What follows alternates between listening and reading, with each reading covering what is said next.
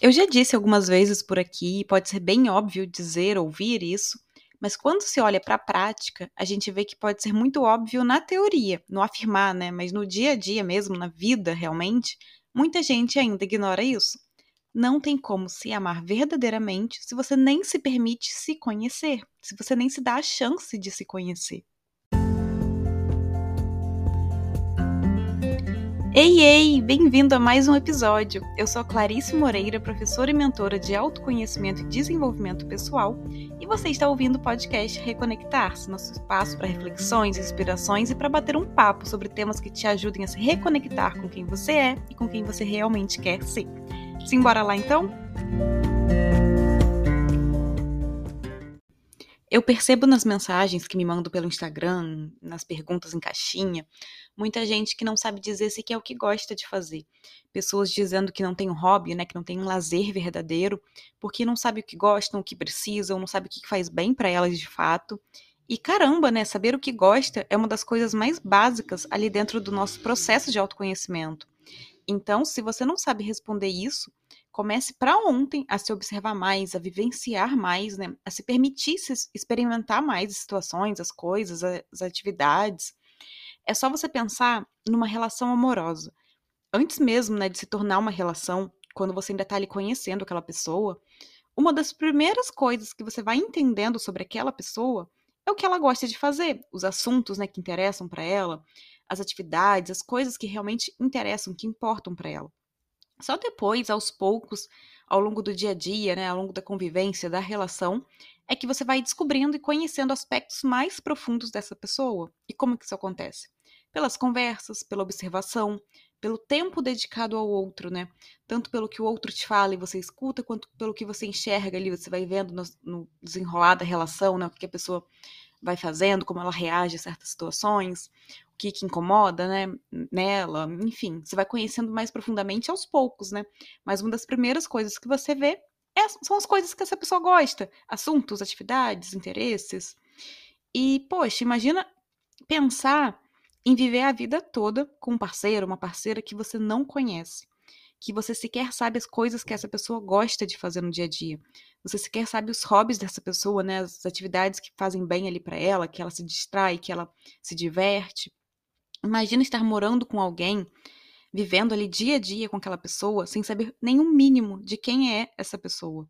É horrível, né? Constrangedor e uma relação que não tem profundidade nenhuma, uma relação sem um vínculo forte realmente. Seria uma relação vazia. Agora, pensa que você não tem controle de quais pessoas estarão sempre com você. Seja por vontade delas ou sua, né, se afastar, seja pela vida, né, que de alguma forma leve essas pessoas para longe, enfim. Então, você não tem como saber até quando essas pessoas estarão com você. Mas uma pessoa vai estar sempre com você, vai estar a sua vida ali inteirinha ao seu lado enquanto você estiver respirando. E essa pessoa é você mesmo. Então, não tem como você fugir de si. Onde você vai, você se leva junto seu mental, suas emoções, seu coração, seu sentir, né? O seu corpo físico. Você está sempre com você. Então, se uma relação amorosa com um desconhecido total é algo estranho, desconfortável, imagina uma vida inteira com uma pessoa assim. Imagina você viver a vida inteira sem se conhecer, sem saber o que realmente te desperta amor, interesse, o que, que te deixa mais para baixo, sem saber quem é você, nem no nível mínimo ali, nem no nível raso realmente. Então, como que você vai amar, né, uma pessoa se você não sabe nem o mínimo dela, se você não sabe nem as coisas que interessam para ela, o que, que ela gosta de fazer, do que, que ela gosta de falar, de conversar? Como você vai se amar se você não sabe dizer o que gosta de fazer, o que você gosta? Como você vai se amar se você não sabe quem você é, nem num nível mais raso? Porque a gente não se conhece né, tota-, em totalidade, porque a gente vai vivendo, vai vivenciando, vai experimentando e a gente vai despertando outras partes que a gente não via antes em nós mesmos, assim como acontece nas nossas relações com as outras pessoas. Então a gente vai se conhecendo ao longo da vida inteira. Sempre tem alguma coisa mais ali pra gente conhecer da gente, né? Assim como tem das outras pessoas com quem a gente se relaciona também.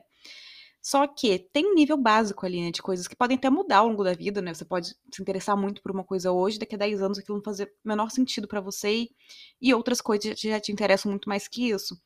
Mas você nunca saber o que, que, te interessa, você não saber o que, que você gosta de fazer, o que, que te faz bem, o que te dá mais energia, mais ânimo na vida, como você vai viver assim? Porque se você não sabe o que te dá ânimo, você não vai fazer essas coisas. E se você não faz, você vai viver uma vida desconectada, né? Você vai sendo levado pela, pelas coisas que os outros querem, que os outros te pedem, vai sendo levado pela vida realmente e vai se afastando de você, muitas vezes sobrecarregando com coisas que não são suas, porque você não sabe o que, te traz para o centro, para o eixo novamente, né? Você não sabe o que, que te dá mais é, energia na vida, então você não tem como fazer essas coisas, porque não sabe o que é. Então isso vai te levando para uma vida mais vazia, né? Uma vida que tem sempre um desconforto de faltar alguma coisa, tem sempre uma sensação de que não, não tá tudo no lugar, né? Porque você não sabe o que, você precisa, você não sabe quem você é. Então, é necessário, pelo menos esse mínimo, né, de, de autoconhecimento, de saber o que, que você gosta, o que, que quais são as coisas que te interessam, que te despertam, né? Para você ir atrás disso, né? Para você buscar fazer mais essas coisas. Então, buscar o autoconhecimento é um passo importantíssimo na sua construção de um amor próprio verdadeiro, porque só a partir do momento que você sabe o que de fato importa para você, quais são seus valores, o que te faz bem, né? É que você vai poder começar a fazer escolha, ter ações, tomar decisões que sejam coerentes verdadeiramente com tudo isso que ressoa com seu coração. E é isso que vai te fazer, né? Pouco a pouco, ir criando uma vida que verdadeiramente faz sentido para você.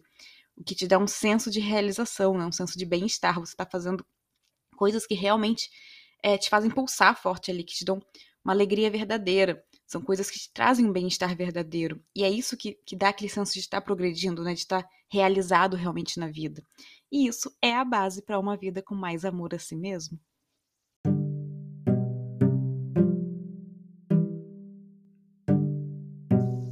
E é isso. Eu espero que esse episódio tenha te feito refletir sobre como você tem levado a vida por aí que te ajude a tomar a decisão de criar mais tempo para se conhecer, mais tempo para dedicar a você, né? mais tempo para se cuidar, para buscar verdadeiramente ali é, se conhecer, ter mais curiosidade sobre você, sobre suas emoções, seus pensamentos, suas escolhas, para que você realmente consiga conduzir a sua vida em direção a, coisas, né, a interesses, a, a estudos, a trabalho, a relações que façam sentido verdadeiro para você. Um super abraço e até o próximo episódio.